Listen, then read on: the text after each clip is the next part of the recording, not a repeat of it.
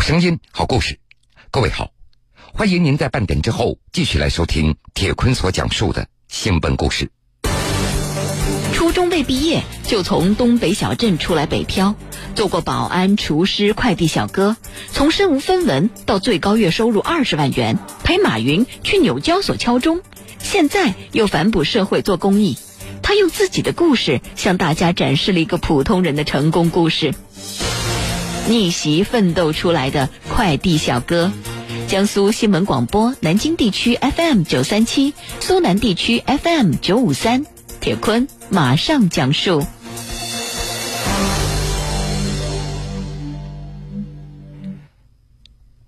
窦立国，他的微博名叫快递哥豆豆，微博的头像那也是穿着快递员工工作服，微笑的朴素的模样。窦立国，他就是喜欢快递员这份工作，也喜欢穿着工作服，甚至过年回老家的时候都穿着这套服装。其实，从一九九六年，当时只有二十一岁的农村小伙窦立国离开吉林四平老家，只身来到北京，一直到现在，四件标志性的服装和四个数字，可以简单概括窦立国的奋斗史。第一件，那是保安服。对应的数字是十。那是一九九六年，窦立国第一次来北京，他的第一份工作就是酒店的保安，每天站岗的时间是十个小时。虽然工作非常的枯燥，但是小伙子却乐在其中。有客人来了，他就会主动上前开车门；下雨了，也会主动的为客人打伞，而且还报以微笑。来北京的第一个月。窦立国做保安的工资只有四百五十块，这是他从家乡出来以后挣的第一笔收入，他非常的知足。第二件服装那是厨师服，对应的数字是两千。刚穿上这套厨师服装的时候，窦立国完全是零基础，什么菜他都不会做。他从切片摆盘开始学，为了学会摆冷盘的萝卜雕花。窦立国他下足了功夫，他刻掉了两千多个萝卜，也就是这样，第一个月他拿到了六百五十块的工资。那个晚上，窦立国兴奋的已经睡不着觉了。第三件服装，也就是一直穿到现在的快递服，对应的数字是十五万。十五万，那是窦立国作为快递员五年来所送的所有快递的数量。平均每天八十到一百件，也是因为这样起早贪黑的辛勤的工作，窦立国最多一个月的收入竟然达到了二十万。二零一四年，他还被评为了最美快递员。第四件的服装就是那一件著名的敲钟的 T 恤衫，对应的数字是两千三百亿。那是二零一四年，在美国纽约交易所。阿里巴巴上市后首日的市值达到两千三百亿美元，而穿这件 T 恤衫的人就是当时上市时的八个敲钟人之一。窦立国他就站在马云的旁边，他是快递行业百万分之一的代表。通过这四件衣服，大家可以听到，作为快递小哥的窦立国他是非常成功的。那么，他是如何获得成功的呢？下面我就给各位说说他的奋斗逆袭史。二零零四年，国内的快递行业刚刚起步；二零零八年，电商平台渐渐的崛起。头脑灵活的窦立国瞅准机会，进入了快递这个行业，成为了一名勤奋的快递员。凭借着自己的吃苦耐劳和独特的送货的秘诀。窦立国从一名普通的快递员到分公司的经理，他只用了短短的五年，而他接手的分公司也从当时的倒数第二变成了全公司业绩第一名。二零一三年，公司评选十大感动人物，窦立国高票当选。二零一四年，他又获得了中国邮政集团所评选的最美快递员的称号。同一年，他竟然成了跟马云一起站上纽约交易所敲钟台的敲钟人。对于那个经历，窦立国当时他是既激动又骄傲的，毕竟自己那是村子里第一个到美国的人。不过，从美国纽约交易所敲钟回来之后，生活上、工作上，那还是该干什么就干什么，生活总是要回归常态的。在窦立国看来，自己就是一个普通人，认真工作，把快递送好，这才是自己的正事儿。听起来，窦立国的成功之路只有短短的几年，但是其实也不是我们想的那么容易。一开始，窦立国他也没什么业务，经常一天他也取不到几个件儿，他就想出一个办法，印了一万张的名片，每天早上八点钟就在几个小区门口见人就发，告诉对方如果要发快递可以找他。但是很多人是不会买账的，有的一转身就把窦立国递过来的名片扔进垃圾桶了。那个时候，每天送完快件回来的路上，窦立国都可以看到地上有很多自己所发放的名片，他就一张一张的捡起来擦一擦，第二天接着发。除了勤奋努力，窦立国也想出了不少点子。后来，他又在名片上加印了一些订餐、订水之类的信息，这样别人拿到名片的时候也都会多留意几眼。到了圣诞节的时候，窦立国还会穿上圣诞老人的衣服，发名片的时候也会附上一个苹果。反正当时他是想出了很多办法。你别说，真的还挺有效果的。后来找窦立国发快递的人也逐渐的多了起来。成功那绝对不是偶然的，比如。窦立国在收发快递的过程中，他还自己画了几幅北京市必堵的地图。在自己所在的片区发生道路拥堵的情况下，窦立国按照这个路线走的话，可以节约一个半小时。他明白，送快递那是最害怕道路拥堵了，必须在规定的时间内给客户送件过去，不能够让客户等着急了。所以，久而久之，他就发明了这个必堵地图。基本上，现在他对自己的那个片区都摸得熟门熟路了。快递小哥，那是生活中跟我们越来越息息相关的一个行业了。然而，也不是每个快递小哥都能够成为窦立国的。之前在送快递的时候，窦立国经常会留意客户的一些喜好。片区里有谁要过生日了，他还会给对方送点小礼物，所以大家都非常喜欢窦立国。要发快递，第一个就会找到他。甚至之前有个客户退休的时候，窦立国还特地给对方送了一束鲜花，祝人家退休快乐。在窦立国的眼中，快递员。那不是一份普通的工作，而是自己的一份事业。比如一开始没什么生意，那都是窦立国主动的去发放名片。后来大家网购那是越来越频繁了，寄件和收件的人是越来越多。现在窦立国每天接电话都已经接不过来了，每天要送八十到一百个快件，每个月能够挣到两三万元。一直到现在，窦立国还清楚的记得自己最大的一单生意，那是在二零一零年年底跟一个客户的合作，那一单他挣到了二十万。那是二零一零年的夏天，一个杨老板委托窦立国他们帮忙运货。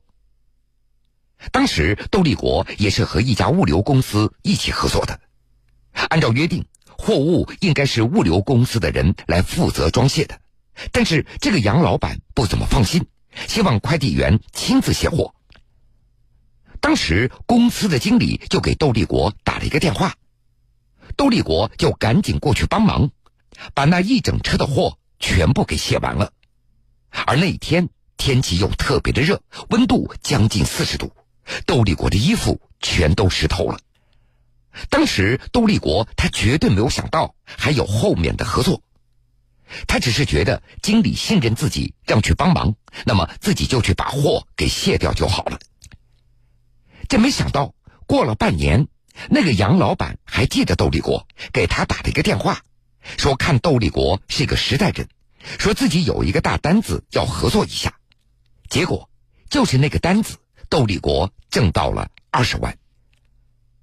俗话说：“看人挑担不吃力。”我们有些人会经常感慨，一些快递小哥月收入过万，甚至达到数万元。但其实除了吃苦之外，这些快递小哥也有不少的辛酸，甚至就像窦立国这个热爱工作、脾气又好的优质快递小哥，同样也遇到过不少难缠的客户。比如，有的客户有洁癖，不准让他进家门；还有，这几年来有很多快递小哥被打的新闻也会经常的出现。至于被打的委屈，窦立国也只是憨厚的笑笑。如果被人打，那就打了呗。初中未毕业就从东北小镇出来北漂，做过保安、厨师、快递小哥，从身无分文到最高月收入二十万元，陪马云去纽交所敲钟，现在又反哺社会做公益。他用自己的故事向大家展示了一个普通人的成功故事。逆袭奋斗出来的快递小哥，铁坤继续讲述。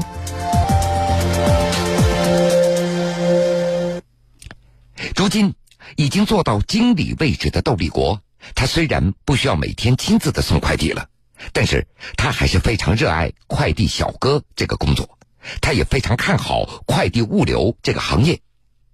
此外，窦立国也参与了不少公益的活动，比如有梦想的盒子捐书活动。二零一二年，一次偶然的机会，窦立国和朋友募集到了六千本书。他们租了一辆金杯车，送到了四川小凉山地区。从此，他就踏上了公益之路。二零一四年，窦立国的第一间梦想书屋在河南西县落户了。看着孩子们抢着看书的情景，他激动不已。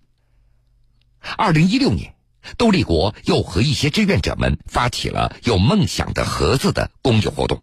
号召大家将家里闲置的书本装在小盒子里，由他们再送到乡村小朋友的手中。等盒子回收的时候，再附上小朋友们的一封回信，向那些爱心人士介绍自己家乡的风土人情等等。对此，窦立国他坦言，自己小时候没有条件读很多的书。用他的话说。现在我有这个能力了，我就希望能够为乡村的孩子们做点什么，让他们有书可读。我觉得读书这件事情在任何时候都是很有必要的。知识是宝贵的，让孩子们接触到更多的知识，他们才能够懂得更多的道理，将来做一个善良正直、有责任心的人。窦立国的女儿今年已经十二岁了。女儿喜欢读书，这也坚定了窦立国坚持下去的信念。而对于公益，妻子和女儿也都非常的支持。女儿在课余的时间也会和窦立国一起捐上自己的书籍。不管自己的身上现在有多少标签和光环，窦立国他还是喜欢自己快递小哥的工作。当然，对于自己的成功，窦立国也是一语道破。我们干快递就是一个体力活，很多人觉得没有技术含量，但是也不是所有人能够认真的把它给做好的。幸福在哪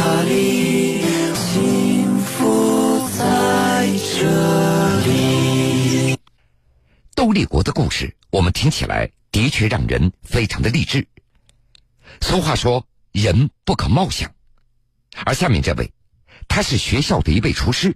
不过，他背后的故事，你听完之后也会瞠目结舌。近日，一段食堂厨师开学典礼飙英语的视频火遍网络，网友们观看后都是满满的羡慕、嫉妒、恨。Number eight middle school, number one in Chongqing. Thank you. 这位隐藏在校园食堂的英语小哥，原来是个留学美国的海归。而且还是个不折不扣的学霸，他的背后又有着什么样的故事呢？铁坤马上讲述。近日，一段食堂厨师开学典礼飙英语的视频火遍了网络。记者了解得知，这段视频拍摄于二零一七年九月份的开学季，地点那是重庆八中。重庆八中那是重庆市教委直属的首批市级重点示范中学。在这一段几十秒的视频中，最右边的是一位穿着厨师服的年轻小伙子，他正拿着话筒，用流利纯正的英语在发言，引来台下同学的一阵惊呼。Good morning, ladies and gentlemen. It's really an honor and privilege to attend the ceremony with you all. And it's even better to see all the champions of the high school entrance exams all came from this elite institution in the past years. And to make sure that all the champs in the years to come also originate from here, updates into our daily operations so that our food are prepared only safer and meals only more nutritious.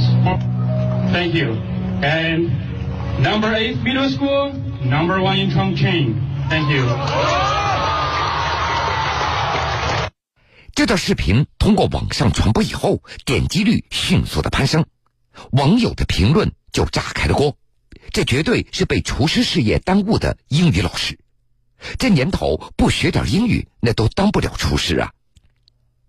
重庆八中的一位温老师向记者证实，视频中的这个小伙子名字叫史天浩，是学校食堂的工作人员。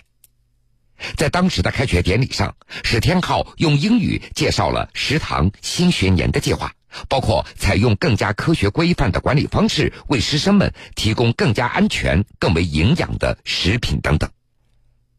当时正值开学典礼，学校就邀请了后勤员工代表做职业分享，向学生们讲述辛勤工作的重要性，希望能够通过这些人的演讲来激励学生。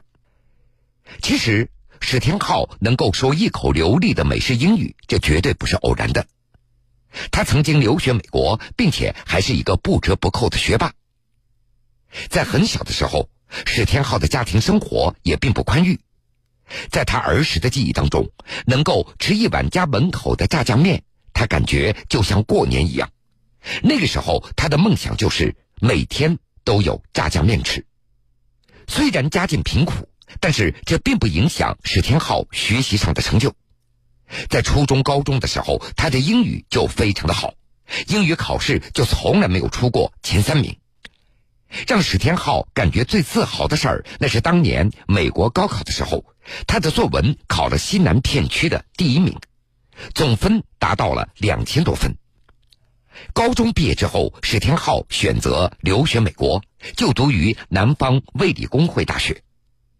留学期间，他也非常的刻苦和努力，同时攻读了两个并没有交叉课程的学位——经济学和国际关系学，并且最终如愿以偿的顺利结业了。